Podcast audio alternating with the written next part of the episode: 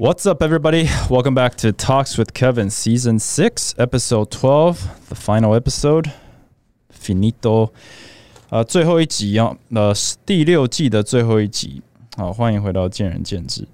那既然是最后一集，那接下来就大概会休个一个月、两个月，差不多。然后我们再来好好思考一下，要不要进入 Season Seven 啊？ 如果你听见仁见智听到现在，然后你听完六季啊，你还觉得诶还不厌烦哦，那你就留言跟我说，你还要第七季。因为像我以前也讲过，我们的粉丝或我们听众啊，都很很低调啊，跟我一样啊，很低调，都不会留言，都不会发言，都不会问问题哦，所以也不知道谁在听，但是听的人数是一直在增加，所以一方面要谢谢大家，一方面要检讨大家，就是 Hello，那到底想要听什么，或者你觉得听腻了，听腻了没？讲一声吗？OK，那既然是最后。一集，我要聊一下 NBA 的那个近况哈，就是这个 Free Agency，Free Agency 真的是 NBA 一整年除了就可能季后赛啊最刺激的时候。那其实也没有什么太大的消息，大家都知道 Jordan Po、CP3 啊这些消息。那金州勇士队到底会不会有夺冠的机会呢？那你问鄙人的话，我认为会。那他们最近又加了 Dario Saric 啊，所以。我觉得他们基本上是已经完成补强了啦。大家可能还是认为说 Looney 哈中锋没有人没有人补他，啊，他就一个篮板机器，一个人在那边哦，没人帮他。但其实他们的风格本来就是建立在无球哦无球跑动，所以你今天真的把卢尼放进去，我觉得跟 CP3 来配，甚至还真的蛮酷的。就是他到底是不是真的可以打两种完全截然不同风格去去当一个。实际的战术还是 CP3 势必要要要改变他打法，但基本上无球一定是呃一定要是他们主攻啦，无球跑。然后有人说，就是为什么不就打掉重练啊？怎么 Clay Thompson 还不走？怎么还把 Green 花这个一千万美金签下来？到底在想什么？其实有一个很简单的，我我觉得写的最好的，我看过一篇文，就是讲说这个有点像是。要一直追回溯到，这是有历史渊源，就是要回溯到当年金州勇士队就是一个万年烂队。虽然当年有 Monte Ellis，当年有 Baron Davis 哦，那个老八传奇嘛，当然就是一个万年烂队，跟跟快艇也差不多。那当年 Stephen Curry 一直受伤，然后终于恢复，然后当年 David Lee 受伤，导致 Draymond Green 上场替补。代打突然打出了他们这个黄金三角，并不是三角公式，但就是 Clay 汤浪花兄弟将 Dray Clay 呃 Draymond Green 这样子创造出了他们基本上就是金州王朝、勇士王朝，拿了四个冠军，四个吗？对，四个冠军，走到今天，所以啦，基本上只要 Stephen Curry 不退休哦。不管是 Bob Silas 还是 Mike Mike Dunleavy Jr.，他们这些 GM 就是跟定了，我就是跟你到底。为什么？因为我欠他的。整个金州勇士队之所以有这个价值、有这个名气、有有有任何一一个冠军，讲白了，就是因为 Stephen Curry 出现了。那当然连带的 Stephen Curry 的出现，就必须要有 Clay Thompson，他们两个就必须要有 Draymond Green，所以该付的就要付，其他都是其次啊。简单来说就是这样子，所以既然是这样子的话，如果 Jordan Po 是打坏气氛的，就算 Jordan Po 是他们的未来，那不好意思，先拜拜。把 CP3 带过来，只要他能够跟 Stephen Curry 合作，他毕竟还是一个名人堂球员，就是来试看看。总而言之，只要有 Stephen Curry，就是不断的尝试，尝试到 Stephen Curry 退休为止。基本上，我觉得金州勇士队的策略就是这样子，这也是他们应该做的。虽然在职业哦，professional sports 里面，大家都很常说这是一个 business 啊，该做的就要做，啊，是一个以理性为主、非常冷血的。但是我觉得在金州勇士队的层面上，理性来说，Stephen Curry 也还有应该两三年可以、可以、可以发挥啊，就是顶尖状态。所以只要这两三年，他们是绝对不会。停下来的，就是 all in Stephen Curry 为主的攻势这样子。So it's very cool。我是一个 Stephen Curry fan，我特别爱 Clay Thompson，那我也很尊重 Draymond Green，虽然他非常的两极，所以我觉得金州勇士是非常酷的。那当然金块队呃损失了 Bruce Brown，但没关系，他们基本上是一个很强的队伍，只要他们现有的球员在各进步十趴，我觉得他们夺冠的几率还是非常的高，因为 Yoke 就是一个怪物的存在。Jamal Murray 只要维持现在的水准，甚至在往上一格成为一个 All Star，可能 First Team、Second Team All NBA，基本上这个 One Two Punch 已经无人能挡了了。那你再把他们的先发五人的两人，也就是 MPJ 跟 Aaron Gordon，他们老实说了，季后赛没有打的超级好，但是只要再好一点点。我很难想象金州有呃不是金州金块队是有人能够在七场里面把他们干掉的，我觉得非常困难。那其他一些消息，什么 James Harden 去哪啦？哎，Who cares？Damian Lillard 去哪比较有有意思？为什么？因为他这个状况非常特别，他就是一个非常一直以来非常忠于自己的球队，忠于自己的 city。我是西雅图回来的嘛，我非常多朋友都是住在 Oregon，他们就是 Oregon 土生土长，所以 Portland。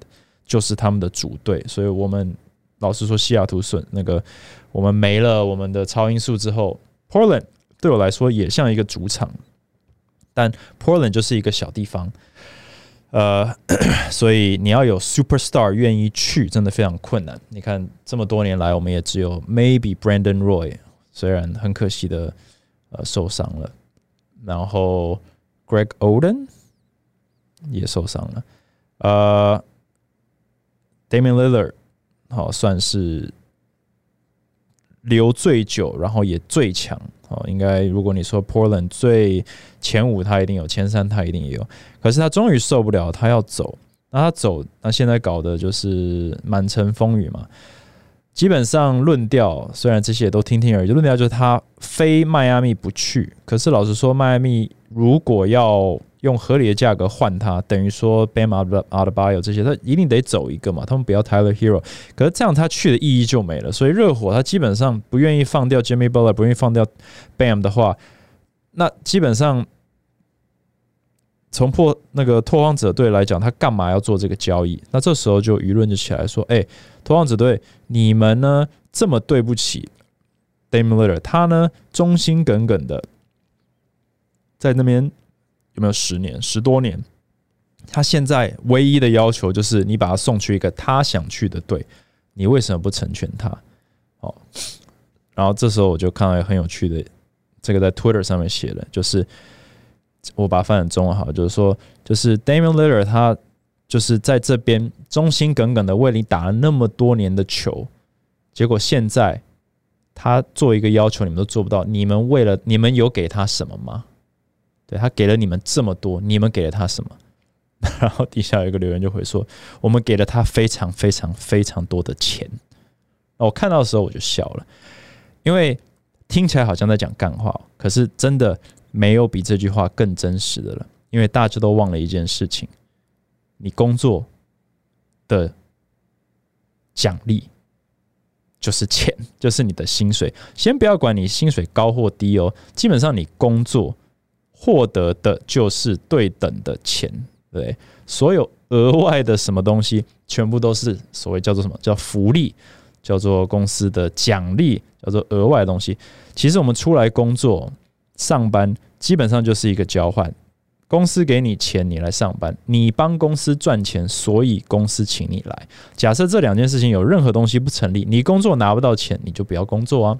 如果你没有办法帮公司赚到钱，公司就不要给你钱，这应该是很合理的吧？可是大家通常只会看第一个，就是诶，你钱给我不够，我不干了。可是大家会忘记说，当你的产能不够，公司可不可以不要你？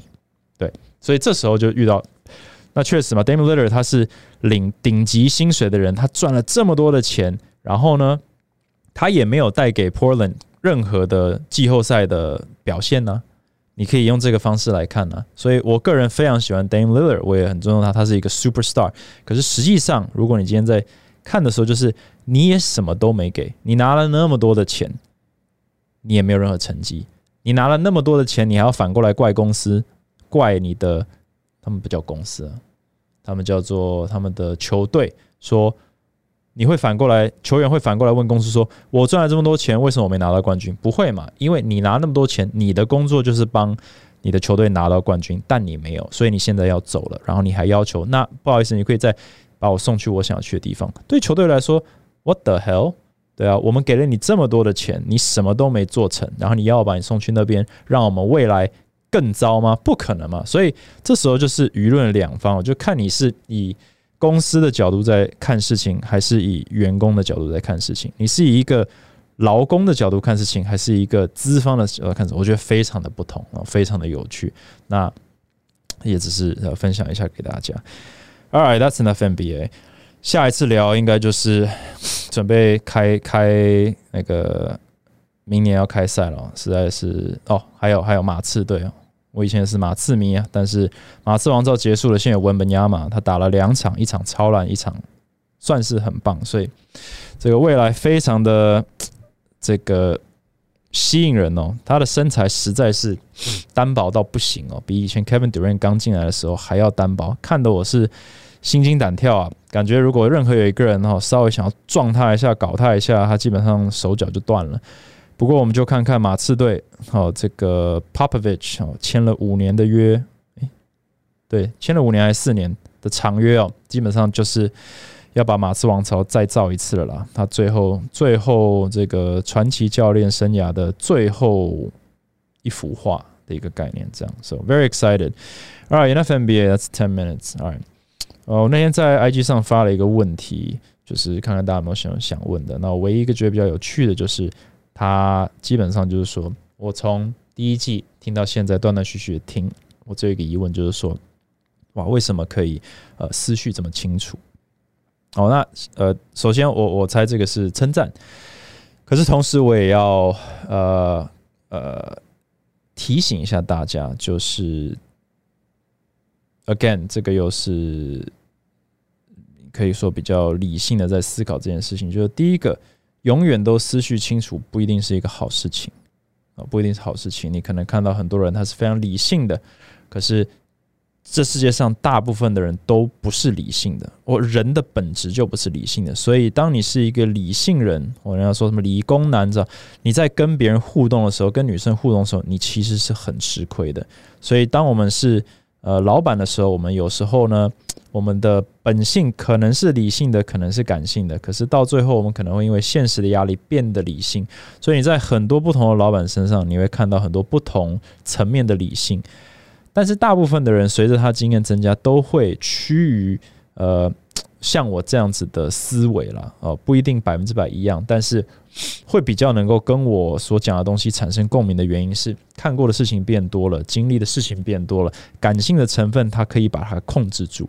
他可以把它控制住，他可以把它消化掉，他可以把它排在一旁，然后用正确的角度去评估每一件事情的利弊的时候，他比较能够呃，可能跟我讲的内容产生共鸣。那如果你听的时候，你觉得哇，讲的真的很对，但我做不到，这不是一件坏事情，这只代表说你还没有呃有那个必要性，就是你有时候你会觉得说啊，我懂，可是。呃，没关系，我还是照着我的意思做。其实就是因为你还有那个空间，你还有那个空间去去任性，你还有那个空间去感性。那也许你目前还年轻，你只需要对自己负责。呃，也许你呃，就算失误了，还有爸妈帮你这个撑腰，或者是你还是学生，所以你的失误都只是 in theory，你可是在上课被当掉了没有关系。但是你如果是公司被呃，被开掉了，那就稍微比较有关系，对不对？如果你是创业公司倒掉了，那就非常有关系。对，如果你是结婚然后需要离婚的这种失败，那就真的很有关系。对，所以层次不一样，可是其实呃，都是一种失败嘛。但是你可以，所以当你面对不同等级压力的失败的时候，你的理性程度就会就是飙涨，那你也会学到很多东西。为什么很多人被开除之后会成长很多？有些人经历中年危机以后会成成长很多，你知道，就是生完小孩也会成长很多，就是因为你就是经历一种一种呃，就是一个人生历练这样子。那呃，我大部分的历练当然就是来自于经营或者是读书。那呃，这就是我目前的的等级。那我当然希望我的 level 可以更高，甚至是可以返璞归真，就是在一个理性的世界里做做一个感性的人。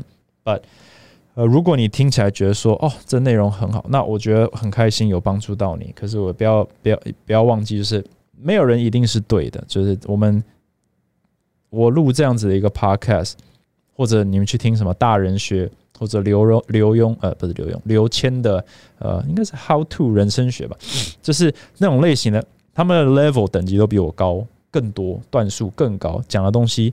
呃，更有层次，甚至是他们已经返璞归真，他们有层次到已经可以让一般人听懂哦，而不会呃，可能我讲的东西，可能我觉得我讲的很好，可是呃，一般人可能不想听。对，就是我没有办法去呃，把它这个更简单的讲出来，因为我的眼界还不够宽，这都有可能。But 呃。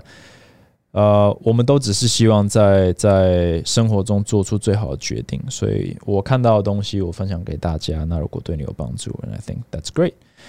好，那我们今天步入我们最后的正题吧。我今天呃，我也是在听一个 podcast，然后呃，这个 podcast 我很有共鸣。为什么？因为是两个。二零一三年、二零一四年，甚至二零一二年左右开始做美国健身 YouTuber 的两位的互相聊的一个 Podcast。那 为什么这对我来说很有共鸣？因为我是在二零一三年左右开始做 YouTube 的，我是在二零一四年。回到台湾，二零一五年开了前进。我大概在二零一六一七年左右就渐渐的停止做了 YouTube，因为我就转，我把我的 focus 转到经营上面了。那他们聊了非常多东西，他们在缅怀当年美国可能也只有大概十几二十个健身 YouTuber。哦，那时候大家就是 day of eating 哈，我这一天吃什么，我也我也拍过嘛，跟 Kevin 吃一天，其实就是这个。然后呢，还有渐渐的出现这种生活 vlog，就是一个健身人哦，每天起来啦，健身啦，吃什么啦，呃，回家煮什么备备餐啦，哦，诸如此类的。那如果有自己的公司在做点什么，那渐渐的像有一些就变成纯。呃，这个 lifestyle 了，它就基本上是我的生活，我在做什么，在经营什么。那这些健身 YouTuber。基本上也有很多专业教学的嘛。那像我以前的频道，也许就比较偏向教学，我不敢说专业了。现在看都 都不专业。不过就是当时是以呃传递知识为主的。那也有这种频道，但是你会发现各个种类的频道都有。然后渐渐渐渐的过了十五年、十年之后。都很多人都视为了，他们可能说十十几二十个 O.G. 哈 Originals，到现在可能只剩两三个，还有真的是在稳定拍片的。那台湾的话，我们稍微讲一下，台湾我那个时期开始拍片的到底有谁啊？真的也不多。不要说拍片好了，因为 YouTuber 真的比较少。可是呃，同时期出来的也也有一些啊，比如说也许赵佑啊、套啊，然后呃。粉丝页的话，有沙利啊，有有一休啊，呃，然后有有我的前辈那个那个 Be Better Joe 啊，如果有人知道的话，Shout out to Be Better Joe，呃呃，还有还有非常多。然后，可是现在我们基本上都没有在拍 YouTube，呃，也许有，但是我我是没有。然后也很多人这个部落格已经。不是我们的主轴，对我们已经不是布洛克了。那现在的 YouTube 长得很不一样，现在有皮大哥哥，现在有盖伊，有非常多呃，有热狗网友大 H 这些，他们他们在做的事情是在健身产业中去开发了新的一个一个 style 出来。呃，某种程度上，我有时候看了，那这绝不是一个批评，就是很多是娱乐性质比较高的。它必须要吸引目光，为什么？因为现在的时代不一样，大家看 YouTuber 其实有点混淆了。就是你今天到底是健身 YouTuber 呢，还是美食 YouTuber 呢，还是还是开箱 YouTuber？其实其实都都是 entertainment，我们都在吸引目光，对不对？你今天要用专业来打出一条路，你能够接触到的人就比较少，所以现在做专业健身知识的人比较少。我觉得不是因为专业欠缺，而是而是目光吸引不够多。你看，全全世界最 popular 的 YouTube channel 就是 Mr. Beast，他在做什么？他基本上就在做娱乐节目，他在做非常大型的综艺节目，他只是把它变成一个 YouTube。的频呃 YouTube 的影片而已，对不对？那我们去在很多健身 YouTube 上做这些挑战啊，或者这些呃做些迷音啊，他他做什么？他其实，在搞笑之中去吸引你的目光，然后再希望你发现他说他哎，我是教练，或者我是 YouTuber，或者我是经营餐厅、经营服饰、好经营健身房。但他不会以这些东西为出发点去介绍自己，对他们是 entertainers first。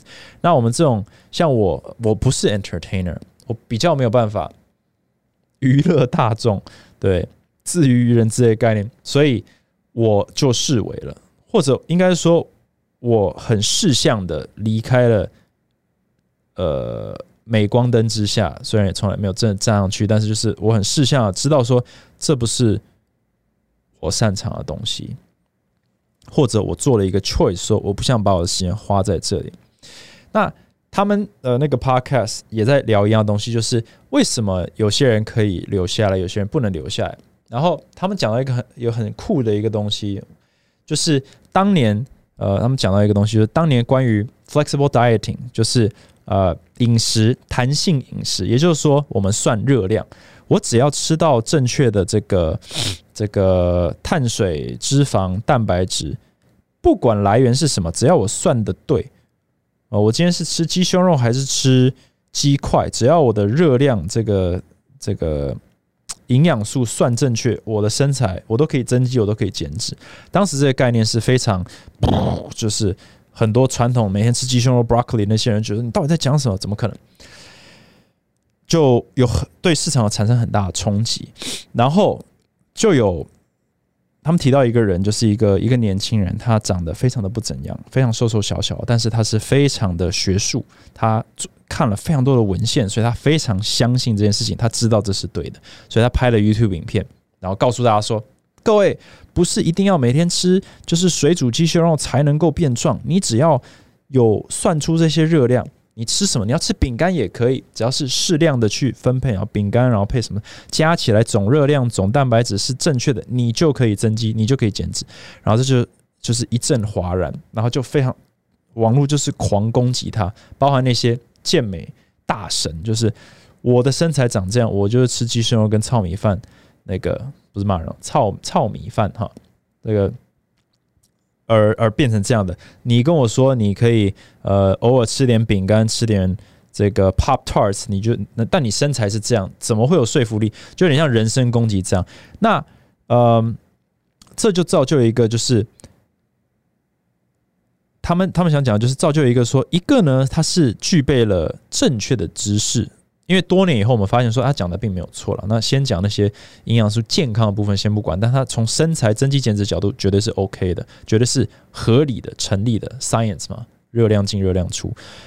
但是就会发现说，一个是一个一个是带着错误的观念，但是是带着好看的包装，他是健美大神；一个是带着正确的观念，但是他是。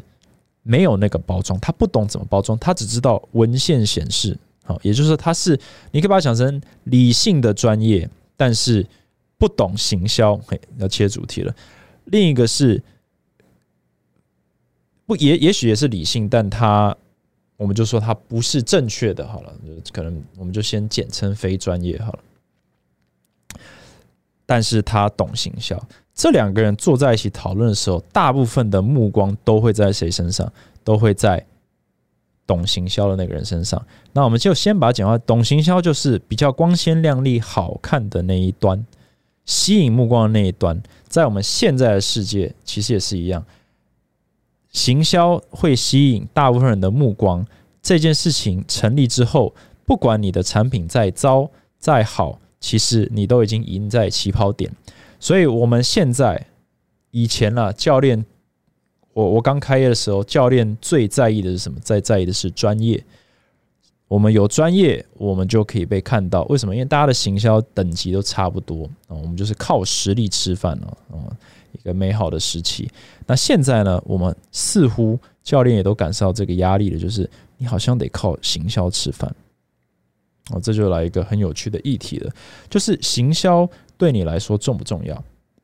对，因为我提到之前那个故事，就是说 他们会讨论这个故事，就是说，其实，在现在的世界里面，你。基本上不行销，或者什么叫做真理，什么叫做 truth，其实跟 truth 到底是什么，有时候已经不是那么重要，而是说谁有话那个话语权，谁有目光，谁有曝光率，谁有触及率，这些人讲的话就是真理。对，为什么有这么多的电影哈，就是在讲这个 AI 啊，科技啊，好，就是。反正你相信什么，你就可以找到你的同温层。就算你呃想要努力的找到正确的资讯，你铺天盖地的都是这些消息的时候，你迟早是会被洗脑嘛。所以人们就是被这个我们的 information 去控制，我们会有 information overload，我们就是有这么多的资讯灌到我们脑海里，所以有这么多人的忧郁啦、焦虑啦，然后资讯混杂、资讯疲乏，到最后你就是放弃，然后。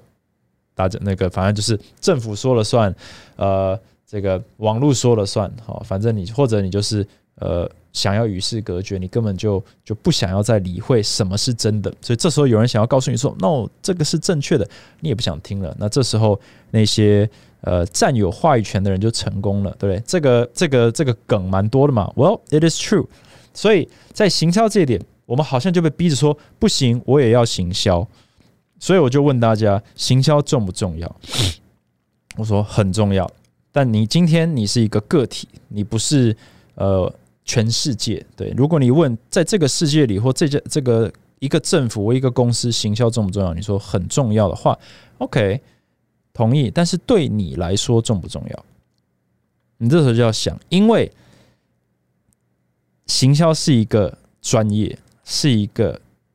天分是一个能力，并不是每一个人都懂行销，就像不是每一个人都懂艺术，不是每一个人都懂写程式。行销它也是一个 talent，行销它也是一个天分，它也是一个。所以今天你如果觉得行销很重要，它不一定适合你，你要去先思考这个东西。那我们先从教练最常见到的一个问题，就是我学生不够多。我需要让自己的学生变多。我自己，然后你是一个，我们就说你是一个自由教练好了。你是一个自由教练，你觉得你的收入不够高，那你问自己怎么办？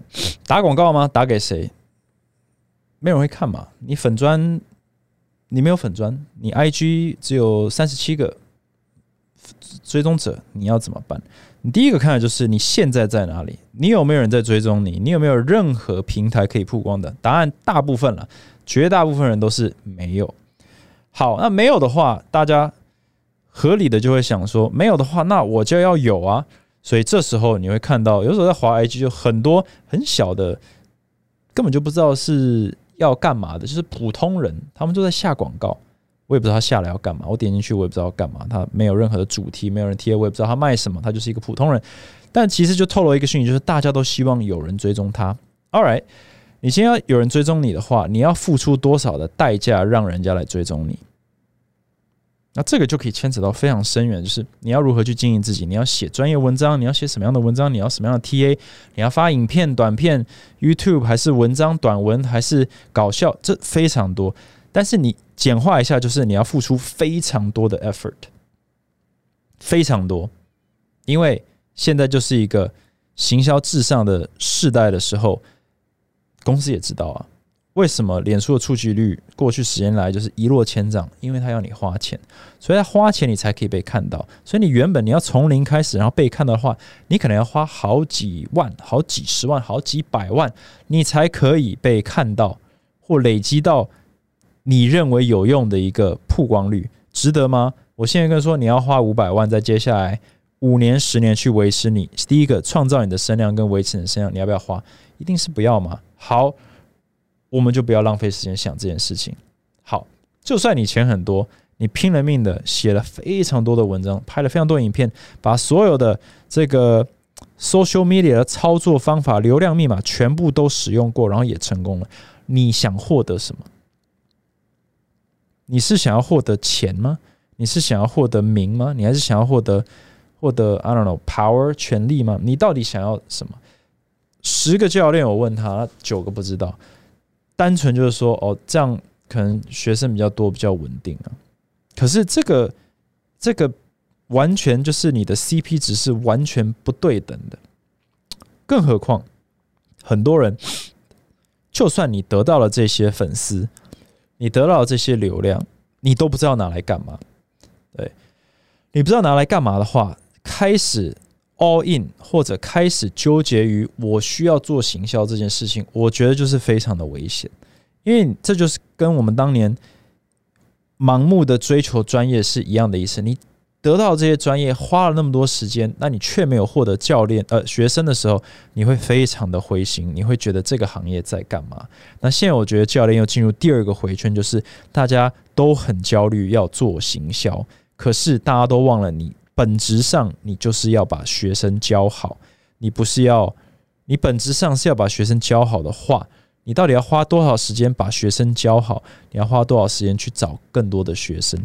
那这两件事情也是很有趣。就是如果你可以把你原本的学生都教好，你真的需要花那么多时间去学怎么行销吗？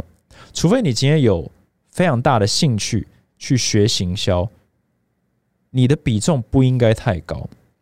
如果你是被环境压迫到说我的学生不够，我应该必须要做行销。我跟你讲，你已经来不及了。你现在开，你如果是因为学生不够，所以想要开始做行销，sorry，你已经被淘汰了。我只能这样说。所以我告诉教练说，如果你是这个思维，你千万不要这样子做。你要想的事情说，你现在手上的学生他已经在你面前了，你已经完全跳过所有的行销成本，在你面前的学生，你该怎么做？你该怎么去把握这一块这一桶金？因为你不用去想外面的。几百、几千、几万桶金跟你无关，你绝对拿不到。你要花二十桶金才去换外面一桶金，可是你面前就有一桶金，你要不要好好的思考这桶金能不能够细水长流？这才是目前教练我觉得最欠缺的一个观念，但是很难听进去。为什么？因为第一个焦虑，第二个呢，大家其实蛮不喜欢对自己的表现负责。为什么？因为 我觉得这是一个呃文化上的一个东西，就是劳方资方嘛。劳方，这为什么我提到刚刚最前面，就是劳方总是认为说资方获得最多，可是答案就是 A 劳资方如果不是在这一个 deal 里面获得最多的那一方，他们早就不当资方了，对不对？今天台积电如果不能赚更多钱，他早就不干了。他如果没办法赚几十亿一年，郭台铭早就不干了。所以这并不是一个。资方是邪恶的，或资方赚太多的问题。资方本来就应该要赚最多，不然他不当资方。这个东西一定要在，如果你是劳方的话，要把它排除掉。然后呢，你再来思考说，我的跟资方的关系，这个付出跟呃获得是否合理？就跟 Damian l i l l a r 一样，我今天被球队 draft 进来，他付给我巨大的这个 max contract。的原因是什么？不是叫你上场打球打一打就好了。他付给你这么巨大的 max contract 的原因是什么？是因为 Portland Trail Blazers 他希望你能够带给他们一个冠军，不是叫你来打球。可是 Damian Lillard 或者一般粉丝在看完十几年的失败之后，会把这个责任丢回去给 Portland，说啊，没得冠军，他当然要走啊。那如果是这样的话，那我们为什么要给他这么多的钱？我们给他就是 superstar 的钱。那你要做 superstar 的事，What the superstars do? Superstars win championships。那你没做到吗？那没做到也没关系，我们这个交易也是很对等的就完成了。怎么会在离开的时候还说，哎，你要把我送去一个我满意的地方啊？然后你拿回来的东西也许比较少，但是反正你们就变成万年烂队嘛？那是我应得的。No。你应得的就是你的薪水。所以，如果你今天是 Damian Lillard，也希望你可以用这个方式去看事情，说你在公司，你今天如果对你今天的薪资不满意，你对你今天的合约不满意，那你要赶快去做调整，你要去讨论说，我认为我所付出的跟我获得的是不对等的。但如果你认为现在这样子是对等的，或者当时签的时候是对等的时候，你就要思考说，那当我卡在这里的时候，我应该做什么，而不是我卡住了，别人应该要做什么？因为别人应该要做的都已经在做了的话，你的表现的上跟下其实取决于你自己。那取决于你自己的话。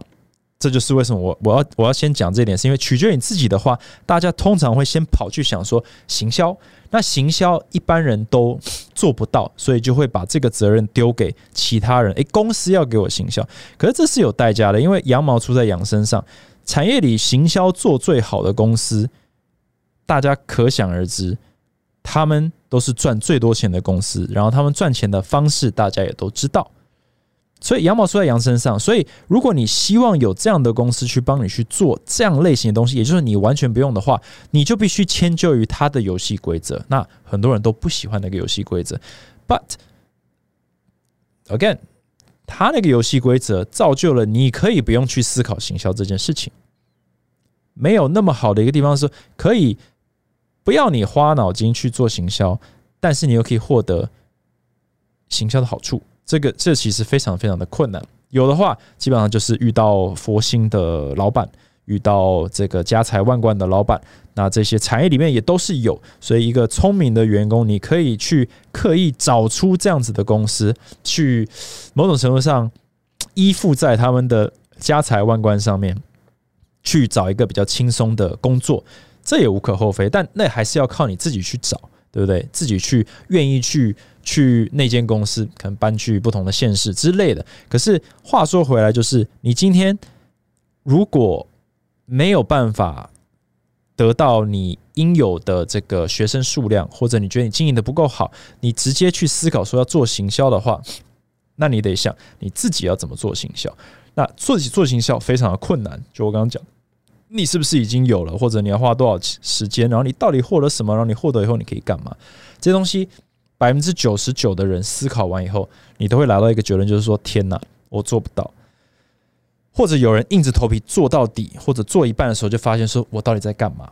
哦，这是可想而知的。那为什么会这样子呢？不是唱衰大家，而是说，因为这就跟专业一样。你今天如果呃，这个不会写程式。你就算知道写程式很赚钱，或者可以成为工程师非常赚钱，你拼了命做，你所花的脑力，你去思考，你去学，你上了很多课，你学了一年，人家可能一个小时就学会的话，这就是起点不同嘛。那你不要浪费那么多时间去做你不擅长的事情。你如果擅长的事情是一个认真可以跟学生建立健康长期信任连结的教练的话。你要 all in 这个，你要 all in 这一块。你的个性如果是内向的，你绝对不要去 all in 行销。你的你的这个环境如果不是业绩制的话，你不要期望他们会 all in 行销，因为就算他们 all in 行销，你可能也他也可能也打不赢业绩制的行销的威力，那就是带着你一起被打下去。他的。钱或你的时间跟你的公司的钱花在其他时间上呃东西上面，其实是比较聪明的。那但是在你的眼中可能不是。好，那我们讲说，呃，因为我今天这影片不是呃不是影片，呃，这个 p o c a s t 不是要，呃，不是要教大家怎么去行销，而是说，假设你要去行销，那我就是你听完这个，你还是觉得，哎，行销是 the way to go，呃，那你要去去去学。你找人，你找专业的行销公司去指导你，去教你，你转职去加入行销团队都好。但是如果你要抓着你教练的身份去成为一个行销大神，不太容易。产业里最会行销的的教练，如果他们的本这本业是教练了。都是以团队在打的，不是说他的公司，而是他有一个行销团队，对不对？YouTuber 他们有编剧，他们有他们有经纪人，他们这些他们是一个 team。教练、网红基本上也都有行销在帮他们想点子，在做什么。然后，呃，你可能会说啊，他们的粉丝呃实在太多了。对，那那个是在这个健身淘金热时期，这过去这十年他们累积起来的。那你已经错过那把淘金热了，所以你现在对你的起点就是比较比较比较低，所以你也要认清这个现实，就是除非你有一个特殊的能力，你长得特别帅，你特别身材特别好，你的这个口才过人，然后你特别搞笑，就是有一个方法可以让你在这个时代爆红起来，你赶快在接轨专业行销团队的话。其实是有搞头的，可是我只是说，我如果我们不是这样的人，包含我在内，我们不是这样的人的话，那是绝对是吃力、吃力再吃力又不讨好的一条路。但是如果你是一个专业教练，你就不能够在这个健身产业里面生活吗？绝对不是。为什么？因为整个产业是一个金字塔，全世界也就只有几百个超级巨星嘛，哦哦，也许几十个 super star，然后有非常多的 movie star。大部分我们还是粉丝啊，健身产也是一样。我们每天看着，我们被这个这个 Internet 荼毒，就是我们看到这些顶尖的网红跟 YouTuber，我们都想成为他们。可是不好意思，其实位置就这么多，你知道，金字塔的顶端就是这几个位置，你没有必要逼自己成为他们。而且，就算你逼自己成为，你也不会成为他们。我们不是说要安于现状，而是说我们要理解说我们。想要把自己带到哪一个 level，我们就要做哪一些事情。对，如果你今天真是一个专业教练，你是一个匠人，匠人有没有在自我行销的？不多，匠人都是别人帮他行销的，别人帮他拍纪录片的。对啊，对，这个 Giro Dreams of Sushi 就是东京这个 Giro，他有在做广告吗？没有，是他匠人做了几十年以后，别人来帮他拍纪录片，他有名了，他儿子有名了，他徒弟有名。He didn't do that，对，所以你今天如果是匠人，你有匠人的实力，但你有没有匠人的心态？你不要是一个匠人，然后你想要当网红的心态，你一定会错乱，你一定会失败。所以你今天是一个匠人，你在这，你你能否平呃，应该说平静的当匠人，而不是被我们这个行销为王的时代带着跑，然后一方面增加你的焦虑。一方面又毁了你的专业，你的你的专心，导致你没办法好好当一个匠人，你会变成一个四不像。因为，呃，你的行销是做不赢别人的，但是当你的专业，等于说你必须把就是一个本位嘛，你一个专业是你的九十九趴，然后你有一趴的行销，那别人是八十趴的行销跟二十趴的专业。假设你今天想要跟他拼行销，你你再拼也拼不过他。可是因为他有强大的行销底子，他只需要二十趴的专业就可以抵消掉你九十趴的专业的时候，你如果又花了十五趴的时间在做行销，你的十五趴的行销。可能只只值他一趴的行销的威力哦，可是你这时候把你的专业降到八十五趴，却赢不了他的二十趴，所以你必须做什么，你必须要九十九趴的专业，这时候你可以超过某种程度上超过他那二十趴的专业，因为人家会看到，等于说你要你要把你的专业放大到最极化、最顶尖，可以冒出那一点头，让别人看到说哇，这边有一个超级匠人。我在我的区域里面，我在我的国家里面，我尊重他，他是超级权威。但是如果你想要去分分掉你一部分时间，去跟这些行销大神、这些网红、这些一代又一代的这些 social media 的战神去跟他们火拼，或者想要成为他们，你只会变一个四不像。那你一定会输，所以这个我觉得是一个呃，你要说提醒嘛，或者算是我一个体悟，就是我们并不是在逃离战场，而是说你要知道你自己的战场在哪里。我觉得太多人都选错战场，你就 choose the wrong battles。你有时候觉得理直气壮，你去跟别人吵架，我们都知道理直气壮为什么要理直气和？因为理直气壮赢了也没有好处的话，那理直气壮就是错的。如果你今天跟你的员工吵架，吵赢了不会对你的公司或对你自己或对那个员工有好处，你吵赢了也没有用，所以不要吵。可这时候很容易被被别人解释为哦，你不敢吵，因为你理亏。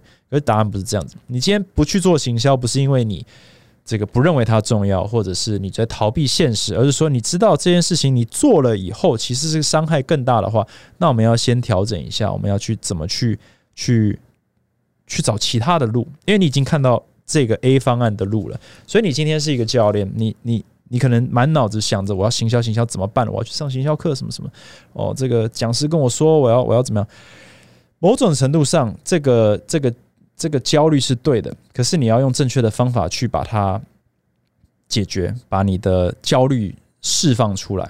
你也许是学什么，在你你现在的学生，你怎么让他让他更黏你？你要让他的朋友相信你哦。介绍了，你要让他黏你二十年，你要让他进步的更快，你让他上课上的更频繁，这些东西都是行销，只是是在你的。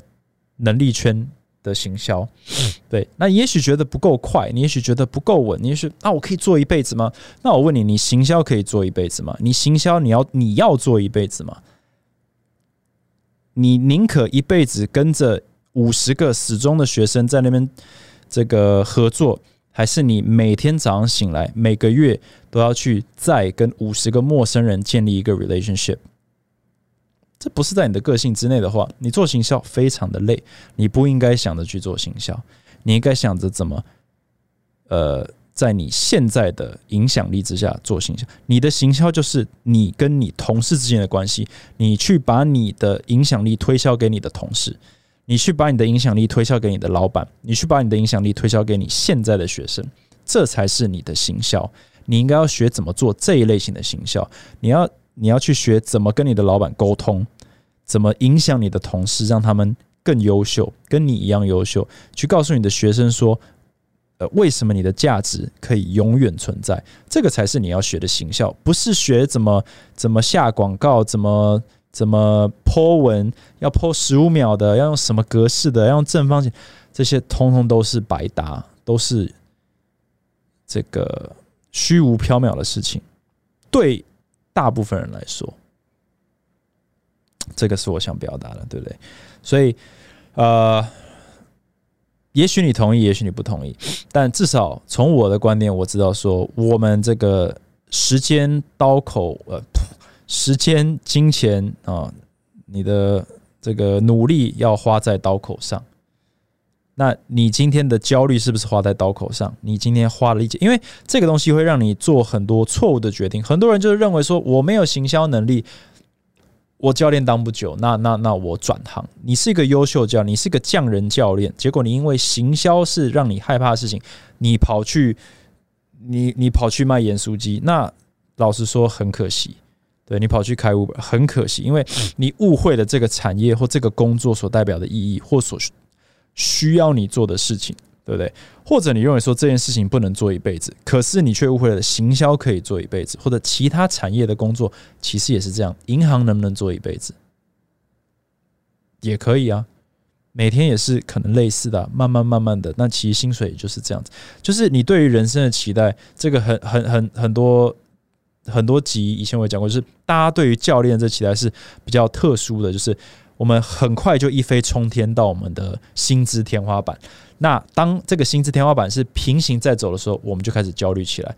那大部分的产业都是慢慢慢慢起来，两万、三万、四万这样慢慢起来。所以，当我们到了五万、六万的时候，你觉得我终于到了稳定的地方，然后你就安心的做一辈子到退休。可是健身产业不是这样吗？可可能也是因为 就是。呃，来的太简单，来的太快，来的太年轻，然后，呃，大家觉得是一个时间换金钱的工作，可是银行或者是公司一天做八小时、十小时也是时间换金钱了。老实说，工作就是这样子，所以我们先撇除那一块，就是一个比较不切实际的这个预期，对于薪资等级的预期之后，我们客观的来看一下，就是。你今天在这个时机点，你需所需要付出努力的地方是什么？是往内耕耘，耕耘你自己，把你自己当一个原这个中心点，去往外释放你的影响力，去学习如何去影响你的环境，你的沟通能力，你的领导能力，你的这个呃增加粘着度的能力，而不是增加陌生人认识你的能力。这个能力会比你跳来跳去，然后一直想要学习如何去让更多人、陌生人认识你的能力有用数倍，而且更稳定。因为老实说，假设你今天在这个点，你都已经有点力竭，说哇都没有人认识我，你跳到一个全新的环境，也不会有人认识你。你今天已经落后人家十年的行销的这个。专业跟资本跟跟追踪数跟平台累积的能量，你要花数倍的时间去追它，数倍的钱去追它，你有吗？没有嘛？因为本来就是不合理的。这个这个选择正确的战场，我觉得比就是你的战力强不强还还重要一百倍。那呃，这一集其实就是这一季的一个收尾，就是呃，算是我最后的一个。观察就是，我们似乎大家都是要毛起来进入行销战，可是我觉得大家都误会了。行销是一个非常好的工具，可是你该不该用它？怎么用它？用它的幅度，跟不用它的话，你应该把时间花在哪里？然后它实际的成效在哪里？你这个有点往内观啊，可能要做一下，你比较可以安心的持续当一个成功的教练。好。市场观察，Season Six 最后一集就讲到这里。OK，那谢谢大家这六季来呃的支持。那收听人数是缓缓的增加，然后嗯呃，也希望大家这个真的有所成长。呃，我一直以来对于呃咨询大家 One on One 有有一些想法。但我觉得这个想法还未成熟，我也在思考，就是这产业里面有非常多的教练哦，年轻的教练，嗯，其实我也觉得，通常大家都比较听得下，不是自己主管或自己老板以外的话，对。那我对于各位，我就不是你们的老板，也不是你们的主管，所以你们比较听得进我的话。那呃，反言之。我自己的员工，我自己老板，可能呃，自己主管可能都听听过我讲这些东西，可他们不一定比较听得下，因为呃，我们都深陷其中嘛。所以呃，咨询这个东西，我觉得非常重要。你为什么需要去认识其他公司的主管跟老板，去听听他们的想法，去听听他们如何去分析 你自己的老板？我觉得这非常的重要，甚至去跟他们学习。所以我觉得这个是一个蛮。蛮重要的，我觉得对于产业来说非常重要的一个一个资源了。那现在有非常多的、非常多有有一些讲师，就是有一些 newsletter 啊，我觉得都去订阅，好，就算要付一点点钱去支持这些这些讲师，去去去支持他们，去订阅他们，去听听他们的想法。我觉得对你身为教练成长，比你这个多下广告去做行销还非常非常有用的多。OK，那我觉得就是在学习。这个社会经验这一方面是健身产业非常欠缺的，因为我们可能整个比较年轻，然后接触的人事物真的比较单纯，比较少，都是呃比较没有这一类型的历练或体悟可以去参考这样子，所以这个 podcast 也是一个平台，呃，希望对大家是有所帮助的。OK，thanks for listening. Season six, episode twelve. That's a wrap. Um. 呃，所有的集数都可以在那个 Apple Podcast、Spotify 呃去重新听一遍，多听几遍。然后，如果你想支持这个频道的话，也可以 Donate 哈，在 SoundOn Donate。然后呢，也可以到这个 IG 到 Apple Podcast 留言五颗星，告诉我说你最喜欢的集数或者未来 Season Seven，如果你希望它发生的话，你想要听哪样的主题？OK，那 This is Kevin。Have a good day. Have a good summer. 我们下一集再见。Thanks for listening. Bye bye.